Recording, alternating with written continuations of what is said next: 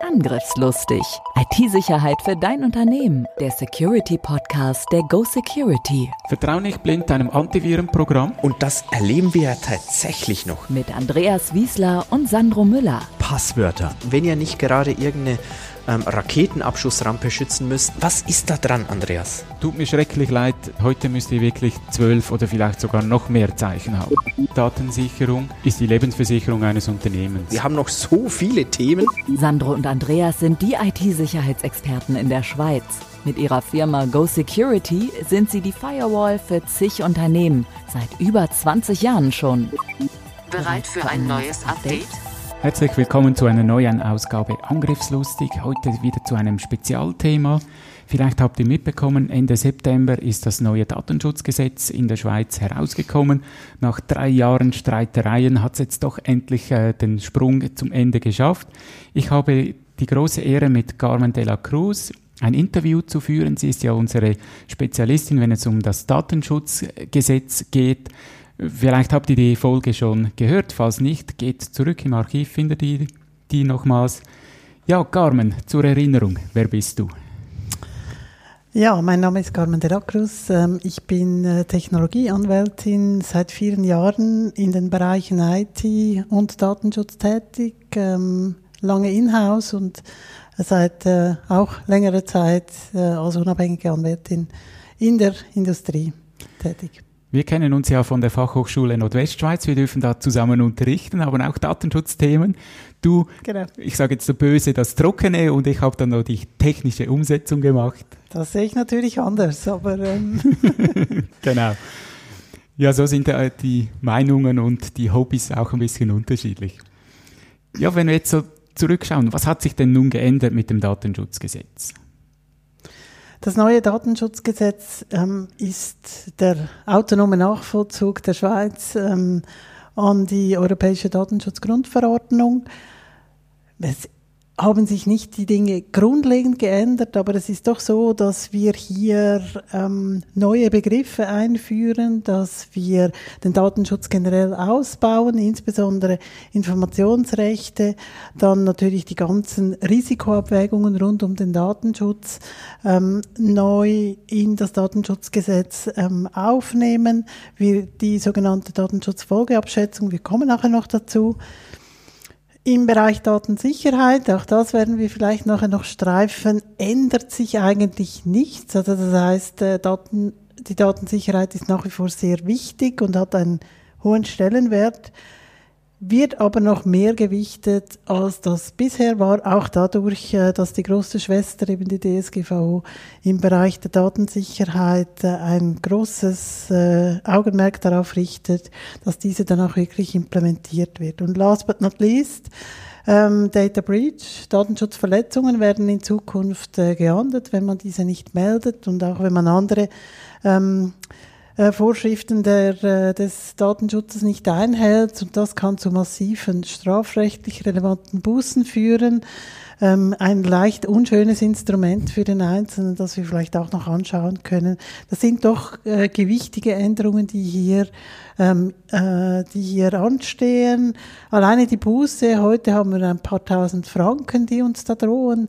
Ähm, in Zukunft werden es maximal 250.000 sein mit einer Buße, die ins äh, Strafregister eingetragen werden kann. Das ist dann nicht mehr ganz so gemütlich. Das heißt, was jetzt da kommt, sollte, sollte man doch ernst nehmen. Ich denke, das ist gerade so ein spannender Punkt, wo wir anhängen können. In der EU wird ja das Unternehmen bestraft und bei uns wird eine Person bestraft.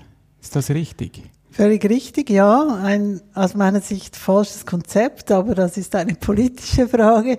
Ähm, Datenschutz ist ein Unternehmensthema, ein Thema, dem sich äh, der Verwaltungsrat und auch die Geschäftsleitung als Teil, erweiterter Teil der Compliance ähm, beschäftigen muss. Das muss der die Geschäftsleitung auch entsprechend implementieren, mit Ressourcen versehen. Da muss man sich darum kümmern, Prozesse einsetzen. Und wenn man dann äh, die Datenschutzverletzung dem einzelnen Mitarbeiter anhängt, in Anführungs- und Schutzzeichen, ist das konzeptionell kann man sich fragen, ob das der richtige Ansatz ist. Ähm, Transparenz halber muss man aber auch sagen, dass äh, Datenschutzverletzungen in der Schweiz nur dann geahndet werden, wenn sie vorsätzlich oder ähm, eventuell vorsätzlich begangen werden. Das heißt, die Anzahl der Verstöße, die wir dann äh, mittelfristig sehen werden, da stellt sich dann die Frage, ob die so groß sein wird, eben dadurch, dass man es dann sozusagen wirklich äh, im vollen Bewusstsein um die mögliche Straftat auch diese Datenschutzverletzung dann begeht. Ja, wenn ich so verschiedene Unternehmen anschaue, dann ist ja, man blickt mal herum, wer könnte jetzt noch Datenschutz übernehmen und dann findet man noch irgendeinen. Das dürfte ja dann ein bisschen schwieriger werden, wenn da im Hintergrund noch eine Strafe droht. Ja, das ist sicher so und äh, äh die zukünftigen DPOs, die Datenschutzbeauftragten der Unternehmen tun, tun, gut daran, sich auch gut zu dokumentieren, nachzuweisen, zu zeigen und, und, und die ähm, entsprechenden Beweise bei sich zu haben, dass sie eben auf Missstände aufmerksam gemacht haben und auch den Datenschutz vorantreiben. Aber eben, wie gesagt, es braucht vorsätzlich, eventuell vorsätzliches Handeln. Das ist dann doch nicht ganz äh, so einfach zu erfüllen. Aber Klar es bedeutet alles in allem sicher, dass jeder Einzelne seine Verantwortung wahrnehmen muss und sich auch diesbezüglich äh, nicht einfach hinter ähm, dieser Norm verstecken kann und sagen kann, okay, es ist, es ist vorsätzlich und ich mache deshalb nicht. Update. Ich habe gelesen, das Ganze bekommt ja auch einen neuen Namen. Es ist ein Datenschutzberater. Genau, der Datenschutzberater ähm, ist eben nicht äh, das gleiche wie der Verantwortliche. Das heißt, Unternehmen können einen Datenschutzberater einsetzen, müssen aber nicht. Sie sind nicht verpflichtet. In der EU beispielsweise gibt es eine Verpflichtung bei Unternehmen ab 250 Mitarbeitern oder FTs dann wirklich einen Datenschutzverantwortlichen äh, zu bestimmen, auch noch mit zusätzlichen ähm, äh, Auflagen. Das ist in der Schweiz nicht der Fall. Auch da empfehle ich eigentlich allen Unternehmen, dass egal wie groß sie sind, zehn Mann-Bude, Frau-Bude oder ein ähm, Milliardenkonzern, dass jemand den Hut des Datenschutzes ähm, anzieht, dass man sich um, über den Datenschutz, um den Datenschutz kümmert, aber auch die Verantwortlichkeit klar zuordnet, damit der oder diejenige dann auch ähm, das Datenschutzprogramm entsprechend vorantreiben kann und es klar dedizierte Ressourcen dafür gibt. Muss ich als Unternehmen das bei mir selber machen oder kann ich das auch extern geben? Ich habe beide Möglichkeiten. Ich kann entweder intern Ressourcen zur Verfügung stellen oder einen externen Datenschutzberater, Datenschutzverantwortlichen bestimmen. Da ist, äh, sind auch sämtliche Varianten möglich. Es muss auch nicht immer ein Anwalt oder eine Anwältin sein. Kann auch jemand sein aus der ähm, Organisation oder aus der IT. Wichtig ist, dass ähm, das ist nicht explizit so im Gesetz drin, aber wichtig ist, dass da eine gewisse Unabhängigkeit besteht. In der EU äh, gibt es klare Richtlinien in Bezug auf die Unabhängigkeit der Datenschutzverantwortlichen, damit diese beispielsweise dann auch gegenüber dem Verwaltungsrat äh, gewisse Handlungsmöglichkeiten haben und auch aufzeigen können, äh, wo eben Missstände im Unternehmen vorhanden sind. Ich erlebe oft, dass der Datenschutzbeauftragte oder Berater ähm, dem Informationssicherheitsverantwortlichen angehängt wird. Ich sage, ja, das sind eigentlich zwei Rollen, die sich nicht so gerne vertragen. Der eine würde sagen, das geht gar nicht und Informationssicherheit, ja, das bringen wir schon irgendwie durch. Wie siehst du das? Kann man das in Personalunion machen? Also in Personalunion würde ich auch nicht äh, zwingend empfehlen, sind doch verschiedene Rollen und verschiedene ähm, Aufgaben. Auch da habe ich schon verschiedenste Varianten gesehen. Ähm, DPO, der bei Legal angehängt ist, oder Compliance, äh, je nachdem in der IT, kommt wirklich auf die Unternehmensstruktur an und teilweise dann auch auf die Profile ähm, der entsprechenden Leute, die diese Aufgaben übernehmen. Ich denke, wichtig ist es, dass es hierarchisch nicht allzu tief ähm, angesiedelt ist, die Funktion. Das kennen wir alle. Je tiefer, desto schwieriger ist es, gewisse Anliegen durchzusetzen. Aber ähm, sind sicher zwei verschiedene Dinge. Du hast eingangs erwähnt, wir bekommen mehr Rechte. Was bekommen wir dann für Informationsrechte neu zugestanden? Also wir bekommen vor allem erweiterte Informationsrechte, das Auskunftsrecht, das haben wir schon heute ähm, im heutigen DSG verankert. Ich habe zukünftig aber auch die Möglichkeit, als äh, betroffene Person ähm, eben auch die Berichtigung zu verlangen. Das ist heute auch so ich sage mal, indirekt mindestens im, im Auskunftsrecht äh, drin. Ich kann die Löschung ähm, auch entsprechend äh, verlangen, also dass ein Teil meiner Daten dann eben, falls möglich, falls ähm, es äh, nicht zusätzliche gesetzliche Grundlagen gibt, die das verhindern, dass ich die Löschung meiner Daten ähm, verlangen kann. Das sind alles äh, Informationsrechte, die zusätzlich äh, jetzt den Betroffenen zur Verfügung stehen werden. Hm. Früher musste man ja seine Datensammlung abmelden beim EDÖ, beim Eidgenössischen Datenschutz- und Öffentlichkeitsbeauftragter, oder man hat entsprechend die Person gemeldet. Das hat man ja jetzt gestrichen. Neu haben wir das Bearbeitungsverzeichnis. Was muss ich mir darunter vorstellen? Das Bearbeitungsverzeichnis ist eine Übersicht äh, der Prozesse, in denen Daten äh, Personendaten äh, bearbeitet werden.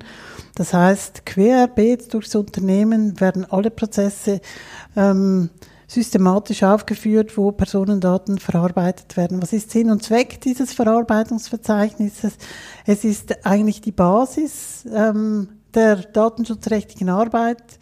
Das heißt, ich schaue, okay, ich habe beispielsweise einen äh, Prozess im Bereich von HR. Ähm, ich schaue dort, mit welchen Systemen werden welche Personendaten genau äh, bearbeitet. Habe ich da beispielsweise Arbeitsverträge drin, äh, Kopien äh, des Passes, habe ich Geburtsdatum etc., die in diesem Prozess ähm, bearbeitet werden. All diese Informationen helfen mir, wenn es zu einer späteren Datenschutzverletzung kommen sollte, genau zu eruieren, okay, in diesem Prozess ähm, sind diese und diese Personendaten äh, bearbeitet worden, die äh, dann allenfalls eben auch exponiert sein können. Das hilft mir bei der Meldung, das hilft mir dann, um diese Datenschutzverletzung, wenn möglich, schnell, äh, wenn immer möglich, äh, schnell zu beheben. Mhm. In Deutschland war ja ein Riesenaufschrei, als die DSGVO kam, dass da auch Vereine jetzt riesige Arbeiten machen müssen. Es gab sogar Vereine, die dann aufgegeben haben droht uns das in der Schweiz auch, dass auch Vereine äh, Riesenarbeit haben mit diesen Verzeichnissen. Also Riesenarbeit im Vereinsbereich, denke ich, ist etwas übertrieben, aber es ist sicher auch sinnvoll, auch ähm, auf, ich sag mal, dort, wo die, wo die Daten vielleicht gesammelt werden, in der Freizeit, äh, weiterverwendet, teilweise auch weiterverkauft werden, diese Arbeiten zu machen. Und ja, auch Vereine unterliegen dem äh, revidierten Datenschutzgesetz schon heute, ähm, dem aktuellen Datenschutzgesetz und auch in Zukunft. Und ja, deshalb sind alle die Instrumente, die wir jetzt äh, besprochen haben, ähm, auch entsprechend anwendbar auf Vereine. Wir haben in Deutschland gesehen, im Fußball, ähm, Daten wurden weiterverkauft äh, auf Vereinsstufe an Dritte, an kommerzielle Partner, ähm, was nicht alle Vereinsmitglieder dann gleich schätzen. Die Daten haben heute einen gewissen Wert und deshalb mhm. ist es wichtig, dass auch ähm, auf der Schu Stufe beispielsweise des äh, Sports ähm, diese Vorschriften eingehalten werden gerade im Sport, das kenne ich aus eigener Erfahrung, wer da mich plötzlich anschreibt, äh, gerade wenn wieder Krankenkassenzeit ist, kommen ganz viele. Ja, ich möchte noch einen weiteren Punkt, der sicher auch eine Tragweite hat, und das ist die Datenschutzfolgenabschätzung. Was muss ich mir darunter vorstellen? Wir kennen ja klassisch jetzt in der Informationssicherheit die Risikoanalyse, wo ich als Unternehmen Risiken analysiere, was kann mir passieren? Und da haben wir die Datenschutzfolgenabschätzung. Was ist das? Datenschutzfolgeabschätzung ist ähm, eben ein, ein Risk-Instrument, wie du schon erwähnt hast, einfach aus der Sicht des Datenschutzes. Das heißt, wenn ich ähm, größere Mengen von Dat Personendaten äh, bearbeite, muss ich mir überlegen, sind diese welche Kategorie von Daten sind das? Sind das Gesundheitsdaten? Sind es in Anführungs- und Schlusszeichen normale äh, Personendaten beispielsweise? Und ähm, damit äh, im Zusammenhang ist zu überlegen, muss ich diese Daten speziell schützen? Also habe ich das notwendige äh, Sicherheitspositiv, muss ich vielleicht mehr machen, weil eben die Daten exponiert sind. Ähm, beispielsweise, weil ich sie irgendwo im Ausland äh, bearbeiten lasse oder weil Dritte darauf Zugriff haben. All diese Überlegungen muss ich mir im, im Rahmen der Datenschutzfolgeabschätzung machen. Eine sehr interessante Arbeit, die finde ich auch sehr wichtig in allen Stufen, auch, die, auch für kleinere Unternehmen, ähm, die größere Datenmengen bearbeiten, dass man sich da mit einer entsprechenden Risikomatrix, die du schon erwähnt hast, äh, Gedanken macht über diese Datenschutzfolgeabschätzung. Ich denke, das ist der Kernpunkt, während bei der normalen Risikoanalyse die Sicht des Unternehmens eingenommen wird, wird bei der Datenschutzfolgenabschätzung eigentlich die Sicht der betroffenen Person angeschaut. Also Genau. ein Blick von außen. Und das muss nicht immer übereinstimmen, Das diese sicher so. Risikobewertung. Die Interessen sind auch unterschiedlich, das ist klar. Definitiv. Ähm, als Unternehmen habe ich natürlich Interesse auch an der Kommerzialisierung der Personendaten, aber gleichzeitig sind es meine Kunden, sind es diejenigen, die mir, ich sage jetzt mal, das, das Geld und den Erfolg bringen. Deshalb ist es durchaus sinnvoll, eine Datenschutzfolgeabschätzung zu machen. Das tönt auch etwas ähm, komplex, äh, ist es natürlich auch, nicht ganz einfach, aber es gibt auch äh, zahlreiche Instrumente, die sch- schon heute auf dem Netz verfügbar sind, wie beispielsweise ähm, also, äh, das Open Source äh, Tool von der CNIL, von der französischen äh, Datenschutzaufsichtsbehörde, die es erlaubt, eben solche Datenschutzfolgeabschätzungen ähm, mit einem klaren Katalog und nach einer gewissen, äh, gewissen, nach gewissen Schritten durchzuführen. Dann nehmen wir den Link in die Show Notes auf. Gerne, ja. Ja, es gibt ja auch die Verordnung zum Datenschutzgesetz. Da haben wir die technischen und organisatorischen Maßnahmen drin. Viele wissen gar nicht, dass das da drin versteckt ist. Das kommt ja auch einen sehr starken Stellenwert im neuen Datenschutzgesetz. Was muss ich mir da, da darunter vorstellen? Wir hatten sie ja jetzt schon ein bisschen von Maßnahmen. Was sind dann technische und organisatorische? Also wichtig ist, ähm, es ist ein Teil des, äh, der Datensicherheit, die eben, wie du gesagt hast, äh, schon heute gilt. Das bedeutet, dass ich mir eigentlich in all den verschiedenen Prozessschritten immer wieder überlege, ähm, einerseits, wie sind die Daten technisch geschützt? Muss ich, de- habe ich den Zugriff auf äh, bestimmte Arten von Daten ähm, klar geregelt? Habe ich das auch technisch abgesichert? Sind die Daten beispielsweise verschlüsselt? Ähm, sind die Daten in der Schweiz gespeichert oder an einem anderen Ort, wo sie vielleicht exponierter sind? Das sind alles ähm, äh, Punkte, die ich mir im Rahmen dieser technischen und organisatorischen Maßnahmen überlegen muss. Und dann eben die organisatorische, das war mehr die, die technische Seite, die organisatorische Seite eben, wer hat beispielsweise Zugriff, habe ich das klar geregelt, habe ich die Prozesse implementiert, um sicher auf die Daten zugreifen zu können oder sind, ist der Zugriff ohne weiteres möglich, habe ich sichergestellt, dass ein Mitarbeiter, der das Unternehmen verlässt, nicht doch noch mit seinem alten Badge in die ähm, in das Gebäude reinkommt und sich an den nächsten ähm, PC setzen oder das nächste Notebook unter den Arm greifen äh, äh, kann. Das sind alles Punkte, die man sich im Rahmen dieser technischen und organisatorischen Maßnahmen überlegen muss. Plus, und ich denke, das ist äh, sehr wichtig, es ist nicht auf das Unternehmen alleine beschränkt, sondern eben auch ähm, auf die äh, entsprechenden Auftragsverarbeiter, das heißt die Lieferanten, also was meine Lieferanten, meine Partner machen mit den Daten, ähm, gehört ebenfalls in diese technischen und organisatorischen Maßnahmen. Ich denke, das ist auch wieder ein wichtiger Punkt, den du erwähnt hast. Der Datenschutz endet nicht an meiner Haustüre, sondern wenn ich Lieferanten und die aber noch Sublieferanten habe, muss ich auch diese ganze Kette mit berücksichtigen. Wenn euch das interessiert, Sandro Müller und ich haben da einen Podcast dazu aufgenommen. Das war die ISO 27701. Da könnt ihr noch mal reinhören, wenn euch das mehr interessiert. Ja, Carmen, jetzt passiert was. Wir haben einen Data Breach, Daten werden gestohlen. Was nun? Was gilt in der Schweiz?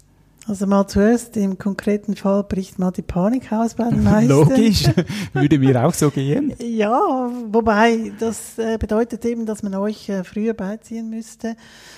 Ähm, ich hatte schon zwei, dreimal das äh, zweifelhafte Vergnügen, bei den Data Breaches äh, dabei sein zu können während meiner Telekommunikationszeit, aber dann jetzt auch im Fußball.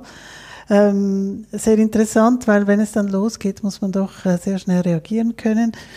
Ähm, Datenschutzverletzungen sind zu melden, den Datenschutzbehörden, äh, den Zuständigen in der Schweiz, dem HEDEP, dem eidgenössischen äh, Datenschutzbeauftragten in Zukunft. Das ist im Moment noch nicht der Fall.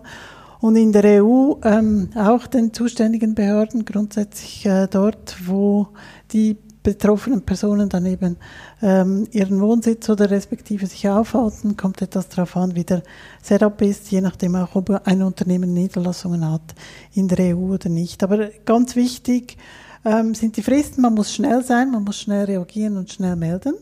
Gibt es die 72-Stunden-Regel bei uns auch? Nein, die gibt es nicht bei uns. Äh, bei uns ist unmittelbar, also man muss wirklich schnell sein. Es ist logischerweise schon heute unter äh, den Anwälten ein großes Thema, sind die 72, ist jetzt unmittelbar schneller als 72 Stunden oder weniger schnell. Ähm, aber klar ist, man muss, man muss schnell sein, schnell melden. Aber äh, wenn man die Realität anschaut, und da muss man, denke ich, auch ähm, transparent sein, die Erfahrung hat gezeigt, ähm, der größte, die größte Arbeit liegt im Bereich Managen der Krise äh, Datensicherheit, ähm, wirklich schauen, dass die Systeme wieder intakt sind, dass wir wieder arbeiten können. Die Datenschutzmeldung muss, äh, die, äh, die Meldung der Datenschutzverletzung muss man im Kopf behalten und man muss sie machen. Aber der, der, der Haupt, das Hauptaugenmerk liegt sicher an einem anderen Ort, nämlich dort, wo das Business eigentlich abgehen sollte und das funktioniert nicht mehr. Also häufig ähm, ist wirklich die Juristerei da etwas ähm, kommt, aber ist etwas Randerscheinung, denke ich. Wichtig ist, die Krise zu bewältigen. Vermutlich kann ich ja auch das mal melden. Ich habe einen Vorfall, ich weiß noch nicht genau was und kann ja dann auch Daten nachliefern. Das ist so. Also im Normalfall müssen, sobald man den Sachverhalt einigermaßen zusammen hat, indem man sagen kann, doch, es ist eine Datenschutzverletzung passiert, konkret das beschreiben können, welche Daten das äh, betroffen sind. Und da kommen wir zurück auf das Bearbeitungsverzeichnis. Darum führen brauche, wir ja das genau. genau ähm, äh, kann ich das dann den Datenschutzbehörden melden, die meistens zurückkommen mit ersten Fragen. Ah, erstens, bitte reicht mir das Bearbeitungsverzeichnis ein, muss man abgeben, sofort. Man hat keine Zeit zu diskutieren, keine Zeit es zu erstellen, man muss es aus, aus der Schublade nehmen. Dann die zweite Frage ist, welche Personendaten sind betroffen in einem konkreten Fall? Muss man sagen können, in diesen Prozessen habe ich Passkopien dabei, habe ich Geburtsdaten, Fotos von diesem Moment, dann weiß ich, okay, ähm, ich habe wahrscheinlich ein größeres Problem, weil man eben hier ähm, gefakte Profile, ähm, gefakte Personen ähm, kreieren kann und damit wird das Augenmerk natürlich erst recht auf dem Case landen und man muss dann eben schnell entsprechende Maßnahmen treffen, um weiteren Schaden zu verhindern. Ich denke, um den Bogen zu schließen, sehr schnell wird dann auch die Datenschutzfolgenabschätzung ein Thema sein. Habt ihr das gemacht? Mhm. Und welche technischen und organisatorischen Maßnahmen habt ihr umgesetzt? Ja, genau. Also vor allem die, die Datenschutzfolgeabschätzung, denke ich, steht in diesen Bereichen etwas weniger im Vordergrund, vielleicht dann bei der Aufarbeitung. Aber die technischen und organisatorischen Maßnahmen sind äh, sehr wichtig, weil dort sieht man dann auch, dass irgendwas zwar aufgesetzt war, aber nicht funktioniert hat, oder es war halt, wie es heute ist. Ich habe mein Maximum getan, aber es ist dann trotzdem ähm, zu, einer Data, zu einem Data Breach gekommen. Hm. Schauen wir doch noch kurz so einen Vergleich zur DSGVO. Wurde jetzt hier wirklich das Rad neu erfunden? Äh, Gibt es Parallelen? Viele Unternehmen in der Schweiz haben sich ja mit der DSGVO auch auseinandergesetzt. Muss ich jetzt wieder vorne beginnen oder kann ich davon profitieren? Wie siehst du das?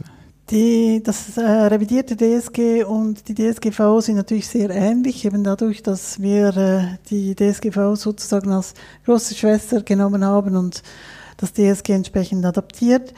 Ähm, wer sich bereits hier vorbereitet hat und, und die Hausaufgaben gemacht, das heißt als Verfahrensverzeichnis, wie es heißt, ähm, im Rahmen der DSGV implementiert, Informationsrechte für die Betroffenen implementiert, Datenschutzfolgeabschätzungen ähm, aufgesetzt und äh, last but not least auch den, den Prozess im Zusammenhang mit einer Datenschutzverletzung aufgesetzt. Der ist gut ähm, aufgestellt und muss sich sicher darum kümmern, wo jetzt die schweizerischen Besonderheiten da sind.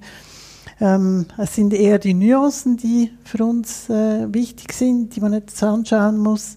Ähm, unterschiedliche Begriffe wie eben Profiling, das etwas anders ähm, definiert ist, aber grosso modo kann man sich auf diesen Arbeiten aufsetzen. Sehr gut, da sind sicher jetzt viele gerade erleichtert, dass das Rad nicht neu erfunden wurde.